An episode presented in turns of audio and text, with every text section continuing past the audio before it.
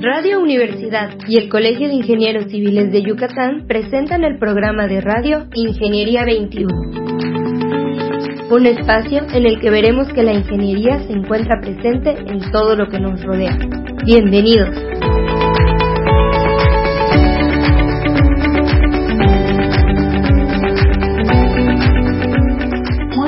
Días, estimados redescuchas. Bienvenidos al programa Ingeniería 21 del Colegio de Ingenieros Civiles de Yucatán. El día de hoy nos acompaña Gonzalo Merediz Alonso. Buenos días, Gonzalo, ¿cómo se encuentra?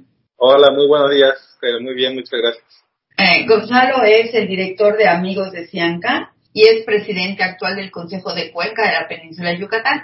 Gonzalo, yo sé que ha sido muy este muy difícil este año con el Consejo de Cuenca por la situación que estamos viviendo, pero quisiéramos que nos dijera primero un poquito eh, desde cuándo es presidente de, perdón, director de Amigos de Ciancán, cómo llegó al Consejo de Cuenca, para que podamos tener un poquito más de, de este, de background de usted, de, de historia de, de lo que ha hecho en su trayectoria.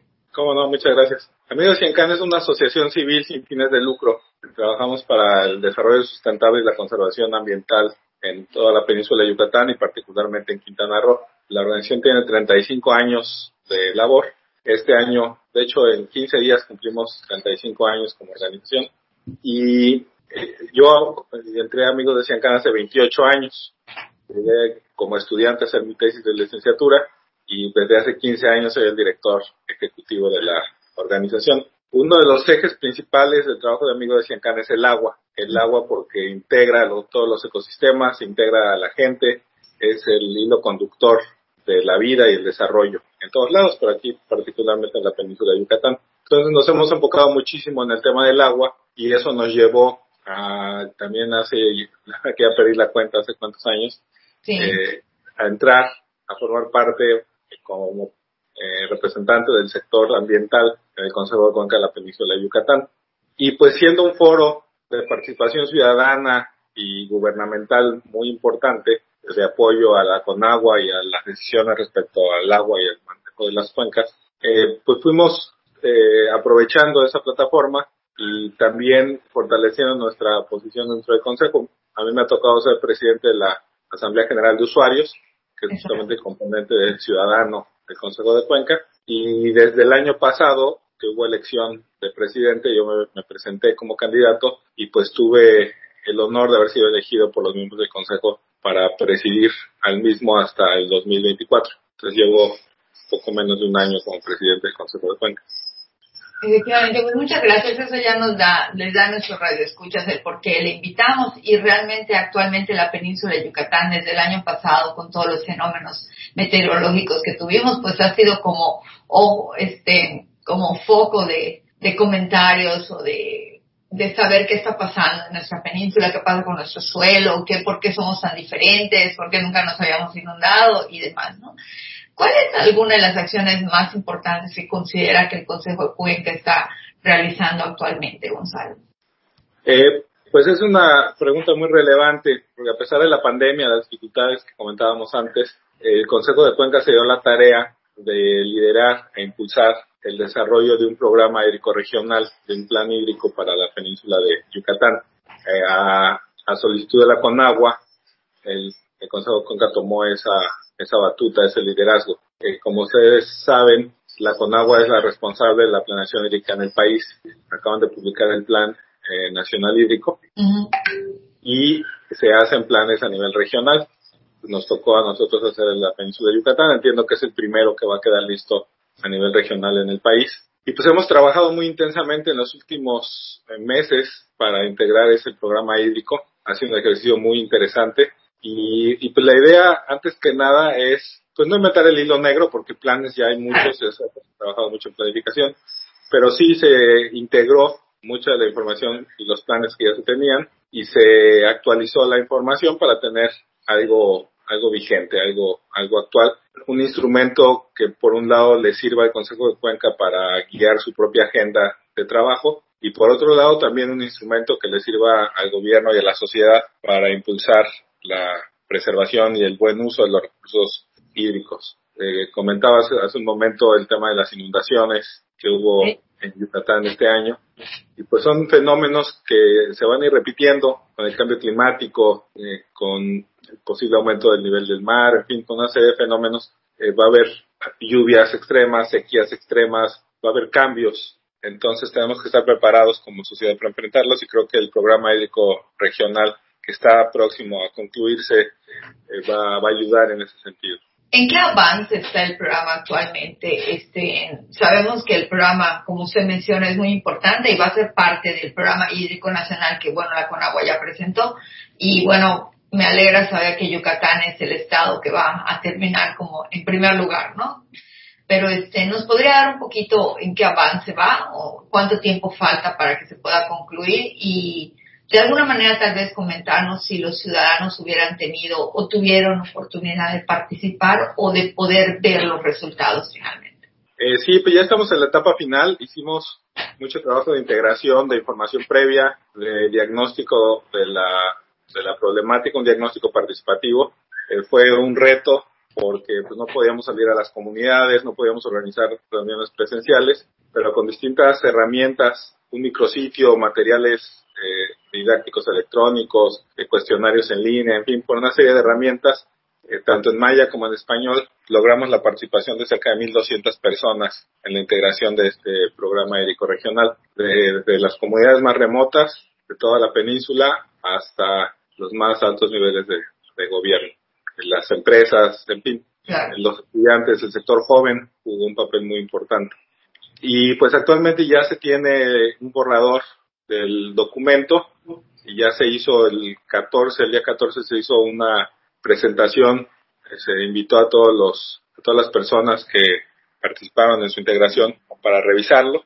Está ahorita bajo la revisión final, algunas personas nos están mandando comentarios finales y esperamos que hacia principios del próximo mes el Consejo de Cuenca pueda sesionar para validarlo y poder publicarlo. Yo espero que en junio ya tengamos este programa médico regional eh, publicado. Les vamos a, pedir que nos ayuden a, difundirlo lo más posible para que sea una herramienta viva. Claro. Bueno, pues estaremos por acá dentro de, un mes, ¿no? Cuando ya el programa esté listo para poder este, abrirlo al público e invitar a nuestros a nuestros radioescuchas a que a que lo compartan.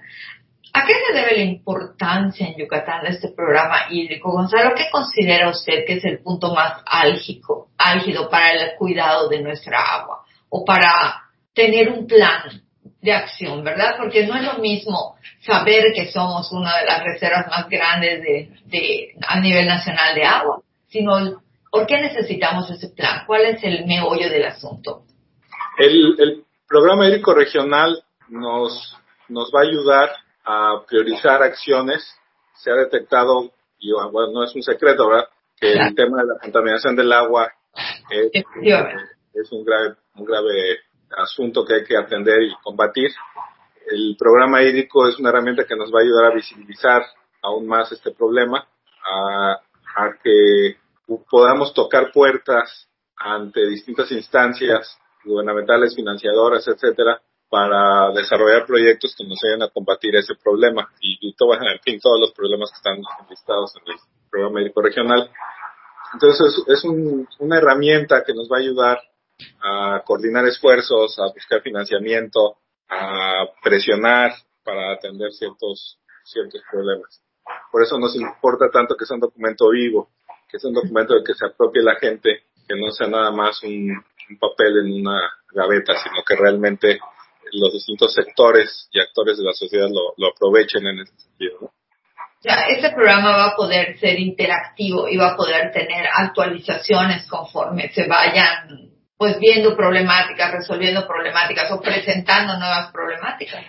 Sí, definitivamente el, dentro de un año o dos años a lo mejor nos podemos sentar a, revisarlo. Eh, muchos de los problemas son de muy largo plazo, claro. entonces eh, va a seguir vigente en muchos sentidos un buen tiempo. Pero sí, definitivamente todo buen plan tiene que ser flexible y tiene que adaptarse a la realidad cambiante. Entonces, creo que está bien diseñado y nos va a permitir eso. De hecho, se dividió a la península en nueve unidades de planeación. Entonces, no nada más se tocan problemas a nivel regional, sino a nivel de cada una de las microregiones de los tres estados de la península. Entonces, eh, eso también nos da flexibilidad porque se puede revisar una parte del programa sin tener que abordar todo el documento. Por parte se puede ir actualizando también en función de las necesidades. Estas, estas unidades de planeación, de ¿cómo se definieron? ¿Se definieron por los flujos de agua? ¿Se definieron por la actividad que se da en las unidades? ¿O cuál fue la manera en que, en que pudieron definir esas unidades de planeación?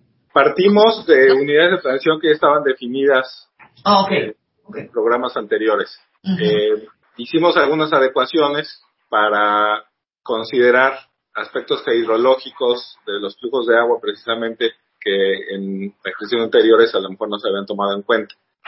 Y en ese sentido se dividió cada estado en tres unidades de planeación, tres para Yucatán, tres para Campeche, tres para, para Quintana Roo. Desde luego se tomó en cuenta también la división política de los tres estados, claro. pero el concepto de cuenca es el que, el que prevalece, el tener estas, esta conectividad hidrológica dentro de esos de esas zonas.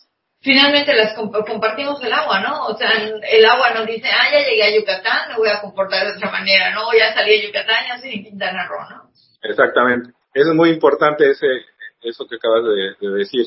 La península de Yucatán es un gran acuífero.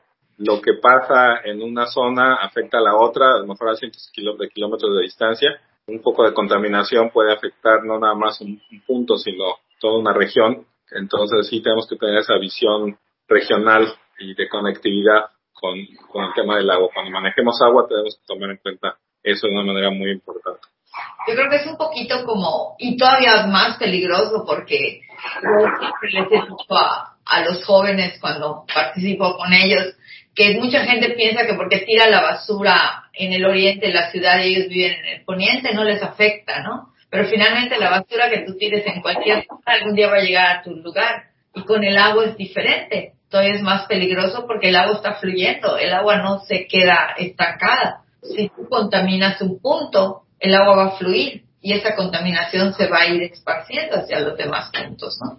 Así es, y las consecuencias es que los cenotes transparentes se vuelven verdosos, pierden su atractivo turístico, el arrecife de coral se nos muere, las algas empiezan a, competir con el coral y lo, y lo matan, las lagunas eh, se, se, vuelven, como decimos técnicamente, se eutrofizan, se vuelven eutróficas.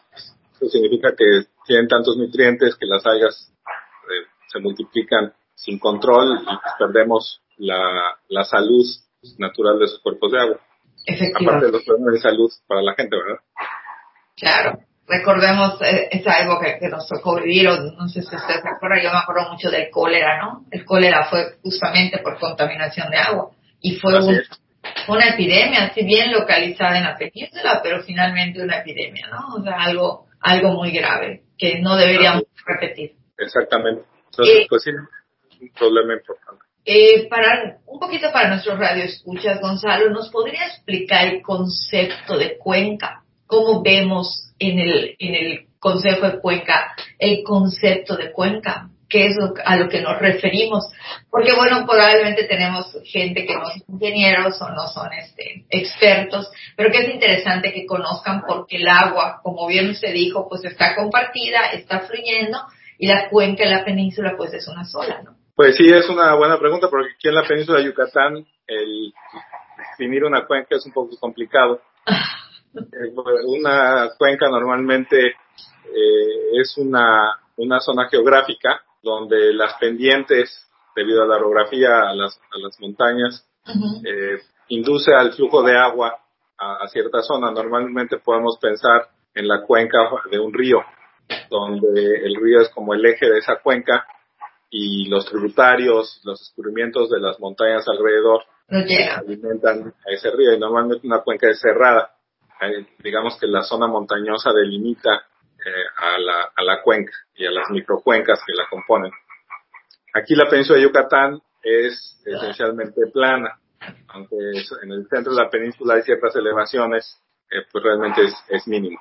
Entonces aquí el definir una cuenca es un poco más complicada y, y tenemos además este fuerte componente subterráneo. La mayor parte del agua en la península está bajo tierra en este sistema kárstico de roca calcárea y lleno de porosidades y lleno de, de, grietas y de cuevas donde el, agua también fluye de una manera distinta a como fluye en la superficie. Entonces, tenemos una situación sui generis, poco común, que nos complica un poquito el concepto de cuenca.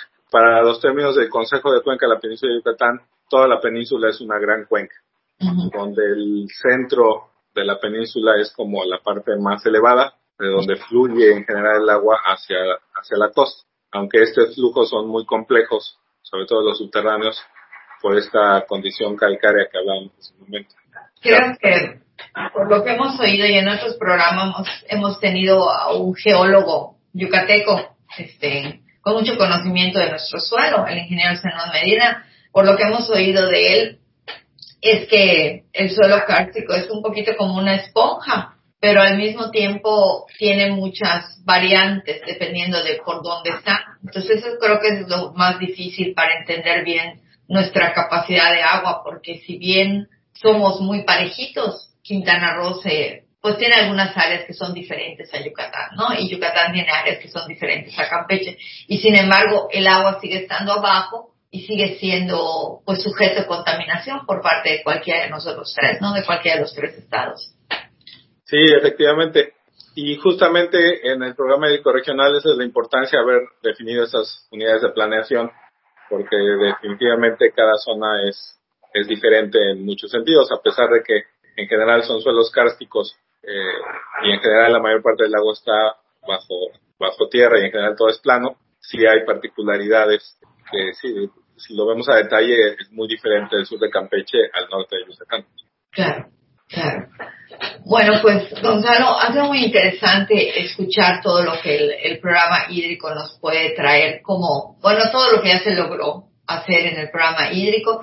Sería interesante ver el cielo cómo queda aprobado. Me imagino que hay problemáticas específicas y las unidades de planeación nos permiten ubicar las problemáticas, las problemáticas específicas de cada zona de nuestros estados y con eso poder tener una visión más, más este, clara de lo que se puede hacer por parte de las autoridades y aún por parte de los ciudadanos, ¿verdad? Porque dependemos mucho de lo que, de lo que la gente este, haga.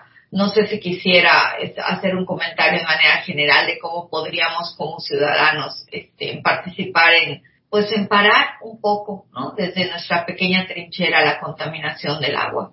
Sí, cómo no. Eh, les voy a compartir el link, el, enlace del micrositio del programa médico regional para que vean la información que se tiene en este momento. Hay una biblioteca con las publicaciones que se utilizaron de referencia eh, los invito a que visiten el Facebook del Consejo de Cuenca y también podrán encontrar ese, ese vínculo para ir revisando los avances que se tienen y en su momento pues ya ahí les anunciaremos la publicación del, programa médico regional. Y pues sí, invitar a todos los radioescuchas a que nos sumemos a cuidar el agua. Lo que pase con el agua, bueno o malo, es al final el resultado de la acción de todos y pues es responsabilidad de todos actuar para cuidar nuestra, nuestra agua. Ok, el link lo podemos nosotros subir a la página de Facebook del Colegio de Ingenieros, estimados radioescuchas, de ahí podrían tener acceso a él para poder visitar el micrositio y poder ver pues de lo que estamos hablando. A veces este, se hablan con palabras técnicas y no todos conocemos lo mismo, pero bueno, es muy importante saber que este programa va a servir para mantener nuestras aguas de alguna manera con los niveles que tienen y probablemente mejorarlas, ¿no?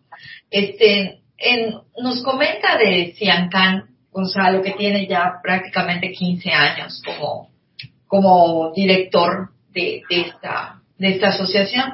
¿Nos podría comentar para cerrar un poco y para también que nuestros radioescuchas sepan y vean cuántas acciones se hacen por parte de la sociedad organizada para cuidar estos recursos y para también cuidar el, el medio ambiente, que no le deberíamos decir medio ambiente, ¿verdad? Debería ser ambiente nada más.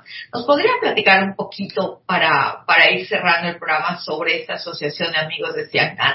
Sí, como no, les puedo platicar un poco del trabajo que hacemos y después cerraría con unos agradecimientos en torno al programa hídrico regional.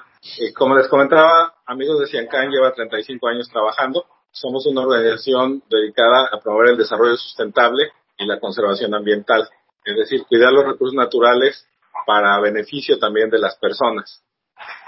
Eh, consideramos que un país desarrollado tiene que tener recursos naturales sanos para que un país se desarrolle tiene que tener recursos naturales sanos. Eh, nosotros trabajamos en varias vertientes para cuidar eh, el agua, las selvas, para impulsar el turismo sustentable y para darles un par de ejemplos del trabajo que, estamos haciendo, estamos impulsando al centro de Quintana Roo, los municipios de Carrillo Puerto, José María Morelos y Tulum como un destino ecoturístico sustentable. La marca del destino es Mayacán. Estamos, impulsando todo un proyecto de sustentabilidad en torno a hacer de esa zona un, destino gracias a la riqueza natural y cultural que, que tiene. Y en ese sentido estamos trabajando con las comunidades que están en Mayacán para que sean también comunidades sustentables. No podemos hablar de un destino turístico sustentable si no tiene comunidades sustentables. Entonces estamos trabajando para eh, instalar tecnologías para el manejo de agua en comunidades rurales aisladas dentro de, de Mayacán, para que en cada casa y en cada escuela tengan acceso a agua limpia, tengan acceso a un buen tratamiento de sus aguas residuales, que las aguas que desechan pues no contaminen ni les causen enfermedades y que no tengan que estar acarreando agua de un cenote, que, tengan agua cerca en su casa. Entonces creo que es un, proyecto muy importante que también surgió del Consejo de Cuenca de la Península de Yucatán hace varios años, apoyado por la Fundación Gonzalo Riarronte. Y pues esos son un par de ejemplos de cómo estamos trabajando con la sociedad para cuidar los recursos y buscar que las comunidades se, se desarrollen rescatando también algunas prácticas tradicionales, la captación de agua de lluvia, por ejemplo, muy común en la península de Yucatán en el pasado, que por alguna razón eh, se, ha ido perdiendo, pero vale la pena retomar para que las comunidades tengan agua, agua limpia y de buena calidad. Pues Gonzalo, adelante con, con tus agradecimientos. Eh, nosotros queremos agradecerle antes que nada haber estado con nosotros. Ha sido muy interesante poder conocer esto de manera general y bueno, pues en el próximo mes le invitaríamos para que nos hablara un poquito más específico de cómo cerró el programa hídrico regional. Como muchas gracias.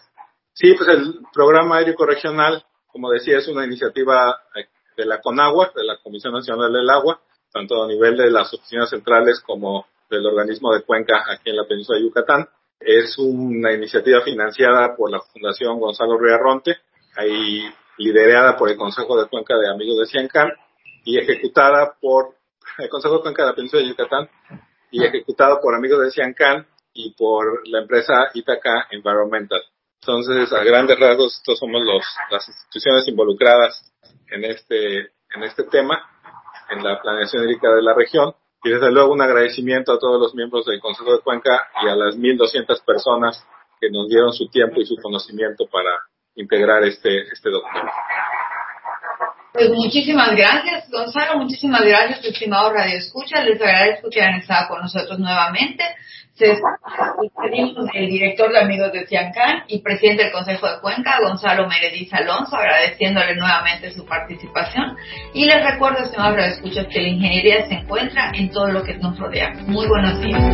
Ingeniería 21 es producido por Radio Universidad y el Colegio de Ingenieros Civiles de Yucatán. Teléfono 925-8723. Correo gerencia arroba cicyucatán.mx. Facebook Colegio de Ingenieros Civiles de Yucatán AC, sitio oficial.